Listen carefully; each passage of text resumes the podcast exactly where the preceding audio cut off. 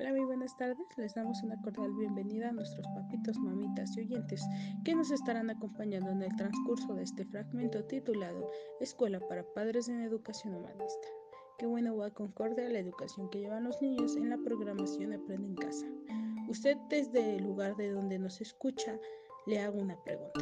¿Los niños realmente están aprendiendo dentro de sus hogares? ¿Ustedes como padres del menor están, están preparados para enseñarle a los niños en casa? Estas preguntas y más son comunes en este momento, pero trataremos de solucionar todas sus dudas de acuerdo a la presentación de información y estrategias para que ustedes realicen con sus pequeños, siempre con una perspectiva humanista. Y sí, sé que ahora mismo se estarán preguntando, ¿pero qué es el humanismo? Pues acompáñanos a escucharle la siguiente explicación al lado de nuestro compañero Ángel.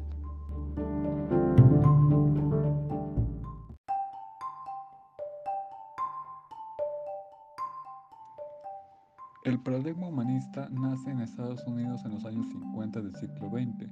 Este se contrapone al conductismo y al psicoanálisis y propone un nuevo modelo educativo que tiene como centro al estudiante, donde éste tiene el poder de decisión en lo que quiere ser y llegar a ser en un futuro dado. Además es considerado un modelo educativo que enfoca la atención en la dimensión humana como punto de partida para que los individuos crezcan y se formen como seres íntegros, libres y autónomos.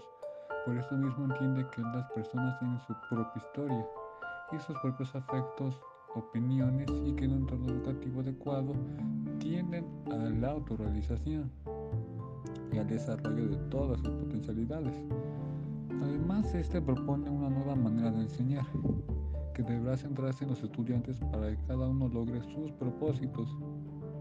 El maestro no es más que un profesor en el sentido tradicional del término, sino más bien es un facilitador que ayuda a los alumnos a desarrollarse como seres únicos y que ahora con ayuda de los padres se tiene que lograr ese mismo objetivo. Independientemente de esto, algunos autores de este paradigma humanista fueron, o son más bien, Carl Rogers y Abraham Maslow.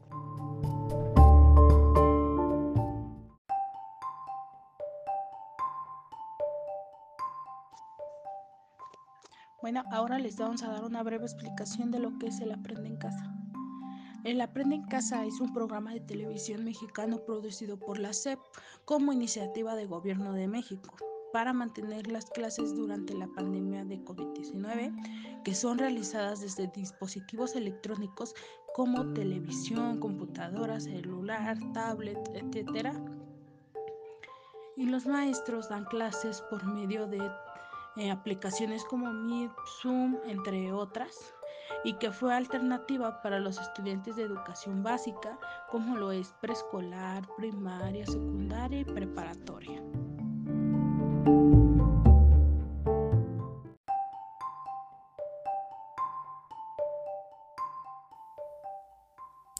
La problemática que tenemos en este modelo educativo Aprende en casa es que los niños se sienten con desesperación y tristeza por no ir a la escuela.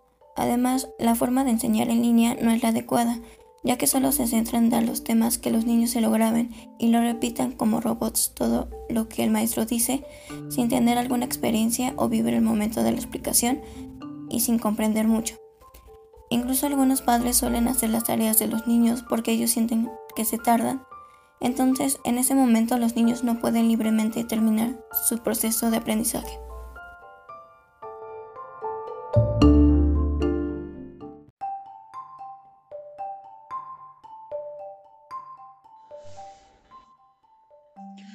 Hola compañeros, ¿qué tal? Mi nombre es Edgar Peña. ¿Qué es lo que, qué es lo que pretendemos con esta información de escuela para padres en Aprende en Casa? Una de las cosas que tiene como finalidad este proyecto es mostrar las estrategias de aprendizaje hacia los padres para que no haya de ninguna manera algún problema con los niños de estancamiento o aburrimiento dentro del hogar, en la cual es guiar a los niños para que se superen día a día sus actividades escolares con el enfoque humanista, en la cual este método humanista continúa manejando al humano hacia su propia autonomía, autorrealización y trascendencia de cada uno de, sus actos. Los padres de familia junto con los menores aprenden y razonan en su entorno, relacionándose con los demás miembros de la familia. Asimismo, se menciona que la educación tiene que tener como centro de poder ayuda a los alumnos para que ellos puedan identificar, diferenciar y decidan lo, lo que son y a dónde quieren llegar.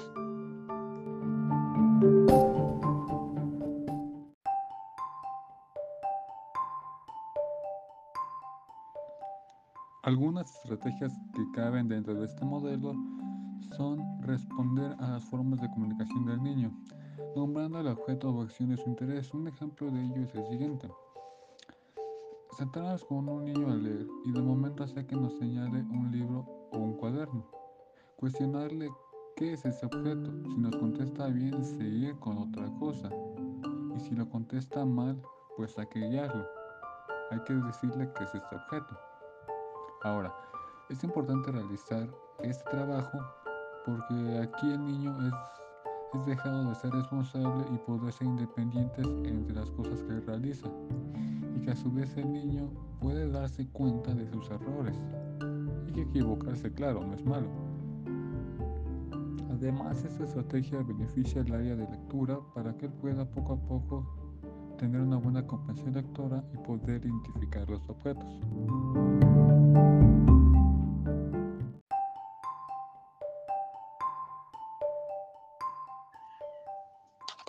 La siguiente es que el madre, padre o tutor puede relacionar al niño con las cosas que le gustan y así poder hacer la tarea.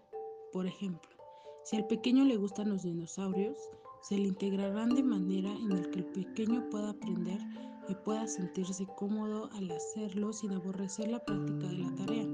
La importancia de esta estrategia es que el niño pueda desarrollarse y sentirse cómodo a la hora de realizar cualquier tipo de tarea ya que él se integra y se siente incluido en el proceso de enseñanza.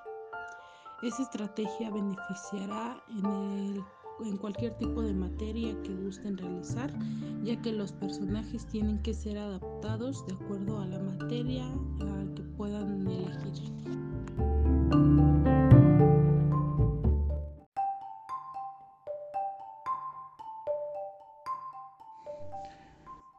En esa estrategia, la utilización de recursos naturales del medio ambiente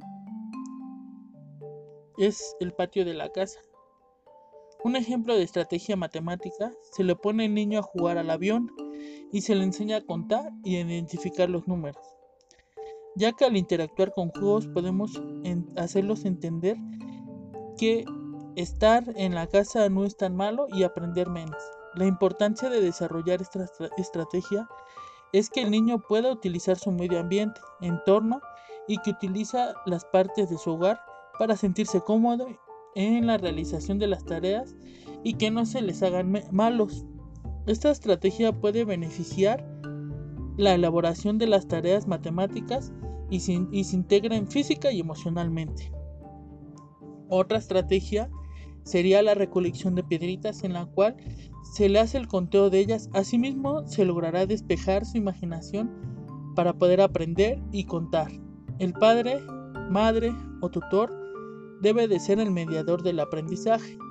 Debe conocer sus intereses y diferencias individuales del estudiante, así como conocer los estímulos de sus contextos familiares, comunitarios, educativos, Además de contextualizar las actividades de cada menor, la estrategia tiene una importancia de integración entre niños y padres para aprender conforme a su entorno y su medio ambiente.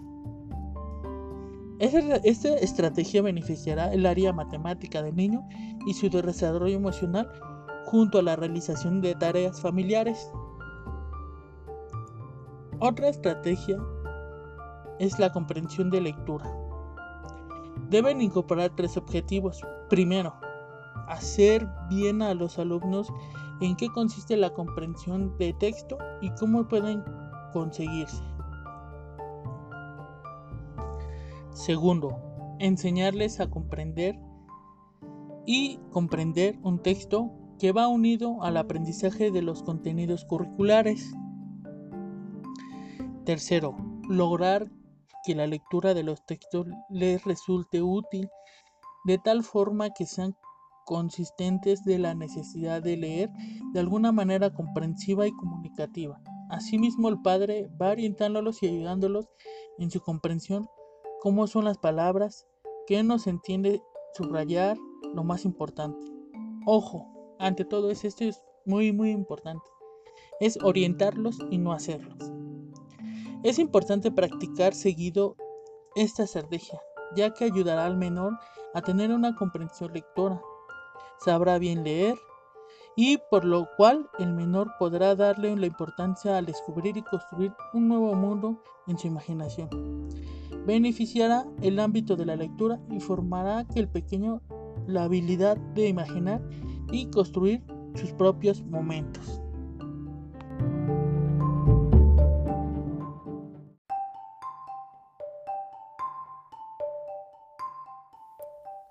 Otra estrategia es aprender por medio de la música. Los padres deben estar presentes por lo menos un par de horas con sus hijos diariamente. Una estrategia para los padres es ayudar a sus hijos mediante temas de una canción. Recomendamos las canciones de un grupo de jóvenes que llevan por nombre High Five, que cantan diferentes temas para el aprendizaje del niño. Igual si gustan pueden utilizar cualquier canción infantil. A la mayoría de los niños les gusta la música, y desde los más pequeños hasta los más grandes les resulta más fácil aprender las cosas de una manera divertida y entretenida. Se les estaría ayudando al niño a no ver la escuela como algo aburrido y desarrollar su confianza ante las cosas que realiza. Todos han aprendido por lo menos una canción, y es mucho más sencillo que aprender diariamente lo mismo de una forma aburrida y que al final el niño lo podrá repetir por un momento, pero a la semana ya se le habrá olvidado. Entonces no sería un aprendizaje significativo y mucho menos humanista. La música es una de las herramientas que puede ser utilizada para el aprendizaje del menor, ya que cada uno tiene diferentes gustos y sabiendo eso se puede adecuar la canción con el ritmo que sea del agrado del menor. Esta estrategia es importante ya que puede integrar a los niños a la hora de hacer tarea, llevándolos a desarrollar un aprendizaje auditivo y poder concentrarse a la hora de realizar alguna tarea. Beneficiará en la realización de tareas que les sea difíciles de entender, desde lecturas hasta el área matemática.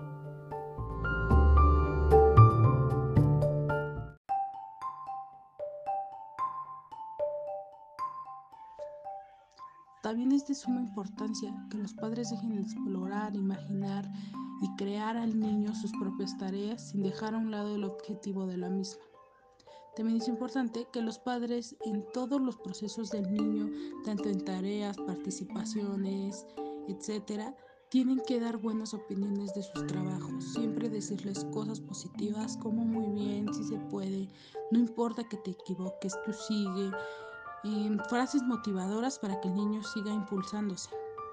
Esa estrategia te ayudará a que los niños puedan hacerse, hacer sus actividades con gusto y no con el simple hecho de realizarlo. Sirve para desarrollar su autoestima y que entiendan que equivocarse no es malo y que el niño pueda ser autónomo en situaciones de su vida.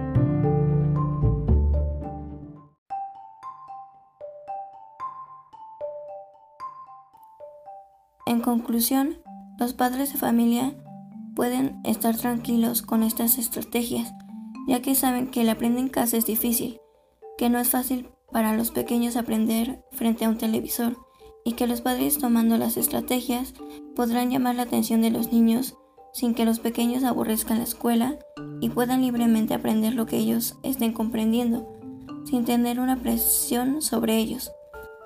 Los padres deben comprender que no están solos al enseñar a los niños, que pidan ayuda igual con los maestros y que no se queden callados con las sugerencias de los niños, porque todos son diferentes y con objetivos diferentes.